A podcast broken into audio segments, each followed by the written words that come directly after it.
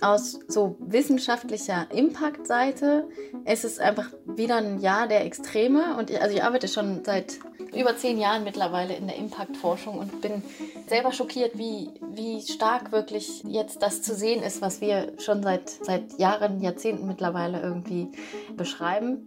Ich würde sagen, die, die Dynamik, die wir 2019 verzeichnet haben, die haben wir so zumindest sehr lange Zeit nicht gesehen. Und man kann nur hoffen, dass mit, den, mit der zunehmenden Dringlichkeit der Klimakrise, die wir alle, die alle verzeichnen, diese Dynamik beibehalten wird und entsprechend sich auch in in ähm, entsprechender Transformation in den Ländern wirtschaftlicher Transformation niederschlägt. Mission Energiewende, der Detektor FM Podcast zum Klimawandel und neuen Energielösungen in Deutschland. Eine Kooperation mit dem Ökostromanbieter Lichtblick und dem WWF. Herzlich willkommen zurück zur Mission Energiewende und in dieser Folge blicken wir zurück auf das Klimajahr 2019 und zwar nicht nur auf Deutschland bezogen, sondern international. Also wo stehen wir gerade, was die Klimakrise angeht? Und das hat sich auch Eva Weber gefragt. Hallo Eva, schön, dass du wieder da bist. Hallo Christian. Ja, persönlich würde man doch jetzt sagen, so krass war das doch gar nicht dieses Jahr, oder? Also der Sommer, der ging noch. Ja, also ich würde sagen, wenn man ihn mit 2018 vergleicht, dann äh, stimmt das. Aber wenn man jetzt mal guckt, wie die Sommer so vor zehn Jahren oder so waren, jetzt mal abgesehen von 2003, mhm. dann war der schon wieder extrem warm. Also ich erinnere mich auch daran, dass die Wiesen schon wieder teilweise eher braun als grün waren und was mir auch aufgefallen ist, ich habe neulich mal in mein Tagebuch geguckt, ich war schon im Februar im T-Shirt draußen und das ist ja schon eher ungewöhnlich. Also ich habe das Gefühl, wir gewöhnen uns vielleicht eher gerade daran, dass es Normalität wird, dass die Sommer und insgesamt das Jahr so heiß wird.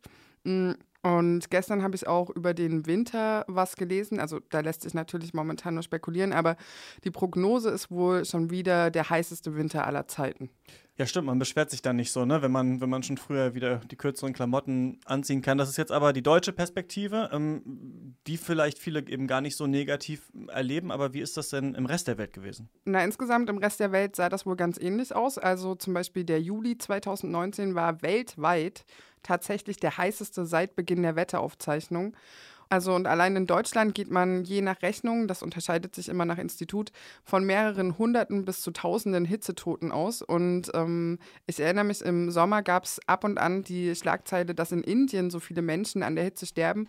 Und das eben nicht nur aus gesundheitlichen Gründen, sondern einfach, weil dort auch Kämpfe um das Wasser ausgebrochen sind. Und dann, jetzt neben der Hitze, gab es auch insgesamt wohl sehr viel mehr und länger anhaltenden Starkregen und eben auch diese sehr verheerenden tropischen Stürme, wie zum Beispiel der Sturm Dorian, der einfach mal die kompletten Bahamas verwüstet hat. Und natürlich sind aber auch noch ganz andere Bereiche betroffen. Ich habe darüber mit Tabea Lissner gesprochen. Die arbeitet in der Impact-Forschung und ist die Leiterin des Forschungsteams zu Vulnerabilität bei der Organisation Climate Analytics. Das ist so eine Organisation, die wissenschaftlich arbeitet und Analysen erstellt, um damit die Klimapolitik zu unterstützen. Und sie sagt, eine so ganz wichtige Sache, die glaube ich jetzt nicht so wahnsinnig bekannt äh, zum Beispiel ist, ist, dass sich wirklich auch über die Ozeane viele Auswirkungen nachweisen lassen, wie zum Beispiel marine Hitzewellen, die zu so ganz äh, giftigen Algen ja, massivem Algenwachstum führen, die dann regional wirklich die, die Fischbestände und, äh, und das regional-lokale marine Ökosystem wahnsinnig beeinflussen und dann gerade für, für Menschen in kleinen Inselstaaten, die natürlich total abhängig sind, auch von, von den marinen ähm, Ressourcen, wahnsinnig starke Ausprägungen haben. Und das ist wirklich was Merkliches mittlerweile. Was lässt sich denn da jetzt genauer sagen? Also wen betrifft die Klimakrise vor allem? Wie gesagt, diese kleinen Inselstaaten, aber auch prinzipiell Küstenregionen haben es ziemlich oft schwer. Und dann sind es natürlich immer die Staaten, wo es am wenigsten Geld gibt und damit natürlich auch weniger Möglichkeiten, sich an die Verhältnisse irgendwie anzupassen und davor zu schützen. Das hat mir David Rüfisch ähm, genauer erklärt. Der ist der Teamleiter für internationale Klimapolitik von German Watch. German Watch, das ist eine Entwicklungs- und Umweltorganisation, die sich für globale Gerechtigkeit und den Erhalt von Lebensgrundlagen einsetzt. Und er hat mir genauer gesagt, in Industrieländern haben wir die Fähigkeit, in gewisser Weise die, die Auswirkungen besser abzufedern, wenn auch zum Beispiel der Dürresommer im 2018 in Deutschland oder auch in Japan erhebliche Auswirkungen hatte, trifft die Klimakrise die vulnerabelsten, äh, die verletzlichsten am stärksten. Und das ist ähm, dann so, dass Wirbelstürme oder Dürren nachhaltig die Wirtschaft schwächt in den, in den Ländern und damit auch die Entwicklung und zu Katastrophen führen kann. Ja, das ist eigentlich ein spannender Punkt, finde ich, über den man auch nicht so oft spricht. Also wer hat überhaupt welche Ressourcen, um auf die Klimakrise zu reagieren? Das, was du jetzt erzählt hast und was deine beiden Gesprächspartner gesagt haben, klingt natürlich sehr dramatisch. Was kann man denn zur Klimakrise an sich sagen? Jetzt Ende 2019, wo stehen wir da?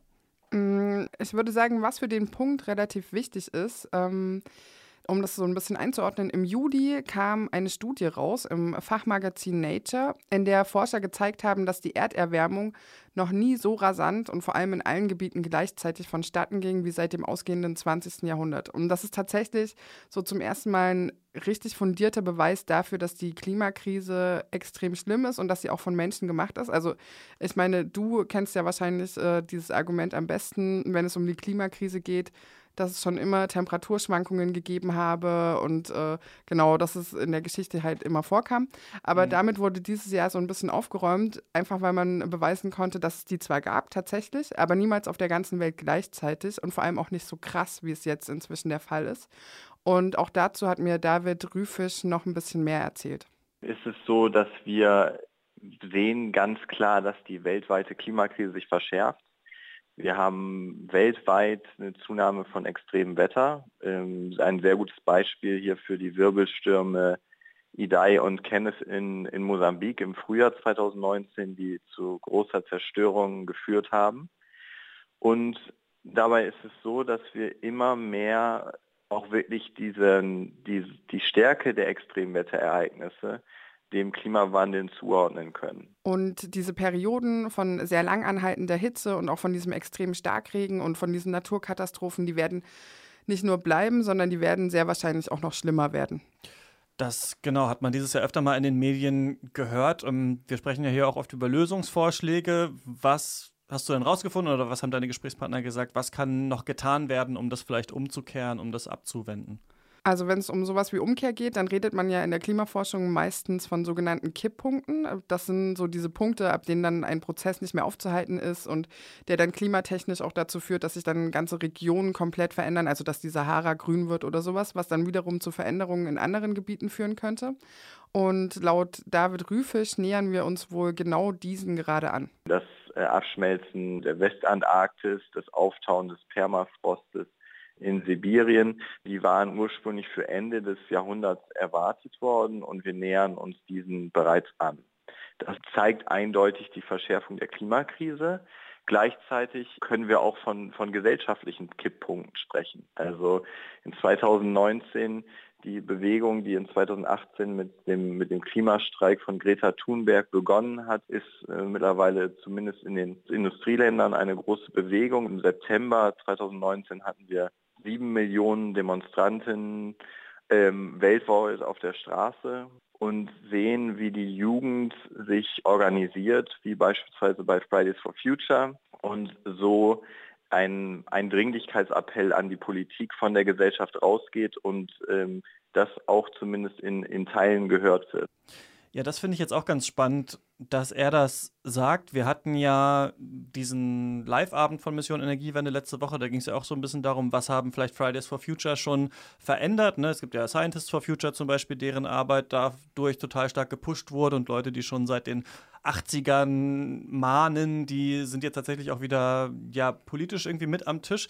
Ist es denn auch wirklich was, was also diese Arbeit dieser Klimaschutzorganisation verändert hat, dass so viele Leute auf der Straße sind? Mhm, also das hatte ich auch angefragt und auch so, ob es das nicht vielleicht schon eher mal gegeben hat und dann ist es wieder abgeflacht oder so. Aber tatsächlich beide arbeiten ja schon relativ lange ähm, in ihren Organisationen oder in der Klimaforschung. Und überall, wo ich angefragt hatte, war das so ein extrem herausragender Punkt, dass sie gesagt haben, so wie dieses Jahr war es noch nie. Also, die, dass wirklich wahnsinnig viel im Bewusstsein passiert ist und das wurde schon sehr, sehr positiv aufgenommen. Mm, und man sieht das ja auch an anderen Stellen im gesellschaftlichen Diskurs. Also, wenn man sich mal anschaut, dass auch so neue Begriffe auftauchen, wie das Wort Flugscham. Und das führt ja dazu, dass zum Beispiel Fluggesellschaften anfangen, über andere Treibstoffe auch nachzudenken. Stimmt, hatten wir auch schon mal hier die Folge ähm, zu, in Anführungsstrichen, klimafreundlichem Kerosin. Wer sich dafür interessiert, kann das nochmal nachhören. Du sagst jetzt, dass das schon angekommen ist in der Gesellschaft und auch zum Beispiel bei Unternehmen, ähm, bei den Fluggesellschaften. Aber andererseits könnte man sagen, dass vielleicht ja doch gar nicht so viel passiert. Also es gibt zum Beispiel einen Anstieg von Flugreisen in Deutschland. Es werden immer mehr SUVs verkauft. Es gibt im Allgemeinen so viele Autos wie nie zuvor. Also müsste man nicht vielleicht eher sagen, ja, dieses Bewusstsein, das ist oberflächlich irgendwie da, aber eigentlich wird es sogar noch schlimmer. Ja, also das ist sicherlich etwas, was passiert. Ähm, aber auf der anderen Seite, es wurde jetzt schon sehr stark betont, dass das, was da bei, den, bei dem anderen Teil in der Gesellschaft äh, an Bewusstsein sich verändert, dass das auf diese Art und Weise noch nicht vorgekommen ist und dass das die Arbeit der Klimaorganisation zum Beispiel tatsächlich sehr stark erleichtert und auch verändert und dass, die, dass diese Dynamik, mit der die Politik jetzt anfängt zu agieren, und das merkt man ja schon, dass da viel passiert, sehr, sehr stark auf den Druck der Gesellschaft zurückzuführen ist. Mm. Und beide meinten auch, dass man wirklich merkt, dass da nicht nur so ein oberflächliches Interesse dahinter ist, sondern wirklich auch wissenschaftliches Interesse, die Dinge genau begreifen zu wollen und dahinter zu steigen. Und klar, also man muss jetzt schon schauen, wie es da weitergeht, aber beispielsweise Tabea Lissner von Climate Analytics ist da relativ zuversichtlich. Ob es auch einen politischen Umschwung gibt, wird sich zeigen. Ich habe aber schon wirklich den Eindruck, dass es auch zu einer massiven Veränderung geführt hat bei den Regierungen, die wirklich auch sehen, man kommt jetzt daran wirklich nicht mehr vorbei, auch wenn es natürlich noch extrem zurückfällt von dem, äh, wo wir eigentlich hin müssten, sind schon an verschiedenen Stellen äh, wirklich sehr positive Signale irgendwo zu sehen, auch wo eben große, ja, große Wirtschaftsakteure auch sehen, so okay, das ist, das ist jetzt eine Sache, wo wir wirklich nicht mehr dran vorbeikommen, die natürlich auch sehr, sehr wichtig sind, um ja, zu einer Lösung da zu kommen oder um, um tatsächlich dem, dem Ganzen Herr zu werden. Und David Rüfisch hat auch nochmal darauf verwiesen, dass es wirklich sehr viele positive Signale gibt. Also gerade was die erneuerbaren Energien angeht. Ähm, da passiert so viel, dass es wohl tatsächlich möglich wäre, dass wir bis 2040 bei 100 Prozent erneuerbaren Energien sein können. Und auch die Batterien werden immer billiger, was äh, relativ wichtig ist, um einfach auch im Transportsektor zum Beispiel von der Kohle wegzukommen. Also man kann sagen, es besteht die Hoffnung, dass man das irgendwie noch abwenden kann, aber die Dringlichkeit, und das sagen beide, ist extrem hoch. Die Dringlichkeit ist hoch, ja. Wir machen das seit ähm, zwei Jahren jetzt hier, dieses Podcast-Projekt. Das habe ich auch schon öfter mal gehört. Damit sind wir jetzt vielleicht bei der Frage, wie lässt sich denn dieses Jahr gesamtheitlich einordnen? Also sind wir jetzt an einem Punkt gesellschaftlich, klimapolitisch, wo man sagen kann, es gibt positive Entwicklungen, wenn wir so weitermachen, dann packen wir es irgendwann oder rasen wir einfach Jahr für Jahr weiter, ich sag mal, auf so ein apokalyptisches Szenario zu? Mm, also es ist gut, dass sich etwas im Bewusstsein verändert hat, aber prinzipiell muss man sagen, damit es nicht auf dieses apokalyptische Szenario hinausläuft, muss alles wesentlich schneller gehen, also gerade politisch und wirtschaftlich. Und das anderthalb Grad Ziel, was in Paris festgelegt wurde, es ist wohl noch zu erreichen, aber es wird immer knapper. Es ist aber ganz klar auch so, dass anderthalb Grad ähm, globale äh, Temperaturerhöhung absolut nicht heißt, dass das irgendwie eine sichere Situation ist, was wir ja eben schon an, an den Auswirkungen sehen, die jetzt schon zu spüren sind, wo wir ungefähr bei einem Grad globaler Erwärmung sind. Und ähm, egal wie, wie stark jetzt von einem Tag auf den anderen auch wirklich Klimaschutz umgesetzt wird, wird es trotzdem noch weitere Veränderungen geben, weil einfach das Klimasystem einen gewissen, eine gewisse Zeitverschiebung hat und damit jetzt schon einige Sachen auch eingespeist sind, sozusagen, die, die jetzt nicht mehr so einfach ähm, aufzuhalten sind, auch wenn wir wirklich sofort Klimaschutz betreiben. Gleichzeitig ist aber natürlich jeder, jeder Schritt ähm, zu stärkerem Klimaschutz ein extrem wichtiger Schritt, um das auch weiter zu begrenzen, genau. Also es bleibt dabei, bei dem Appell, die internationale Gemeinschaft muss einfach noch sehr viel tun. Sie muss sehr viel stärker zusammenarbeiten und auch viel ambitionierter werden. Aber ein großes Datum steht ja dieses Jahr noch an, nämlich die nächste UN-Klimakonferenz in Madrid vom 2. bis 13. Dezember. Und man kann auch sagen, das nächste Jahr wird nochmal sehr, sehr wichtig, weil die Länder dann neue Strategien vorlegen müssen, wie sie die Klimaziele von Paris erreichen wollen. Und da kann man dann nochmal genauer schauen. Ja, das ähm, wird spannend, bleibt spannend und ähm, da werden wir natürlich auch was zu machen zur UN-Klimakonferenz in Madrid. Ähm, klingt natürlich immer so hochtrabend, ist aber auch jedes Jahr, muss man sagen, eine Klimakonferenz und wir fragen uns dann natürlich auch, was genau steht da in Madrid auf dem Plan, worauf kommt es an und äh, wird Greta es schaffen, da zu sein? Das wurde ja verlegt von äh, Santiago de Chile. Aber das passiert hier nächste Woche. Erstmal danke, Eva, dass du für uns auf dieses Klimajahr aus internationaler Perspektive zurückgeblickt hast. Immer gerne. Und ihr könnt uns natürlich wie immer eine Bewertung schreiben bei Apple Podcasts, falls ihr die App benutzt oder noch klassisch äh, iTunes auf dem äh, PC oder Mac habt. Oder mir eine Mail schreiben. Kontakt.detektor.fm ist die Adresse, falls ihr Themenvorschläge habt für das nächste Jahr Mission Energiewende. Das war's von uns. Tschüss. Mission Energiewende. Der Detektor FM Podcast zum Klimawandel und neuen Energielösungen in Deutschland. Eine Kooperation mit dem Ökostromanbieter Lichtblick und dem WWF.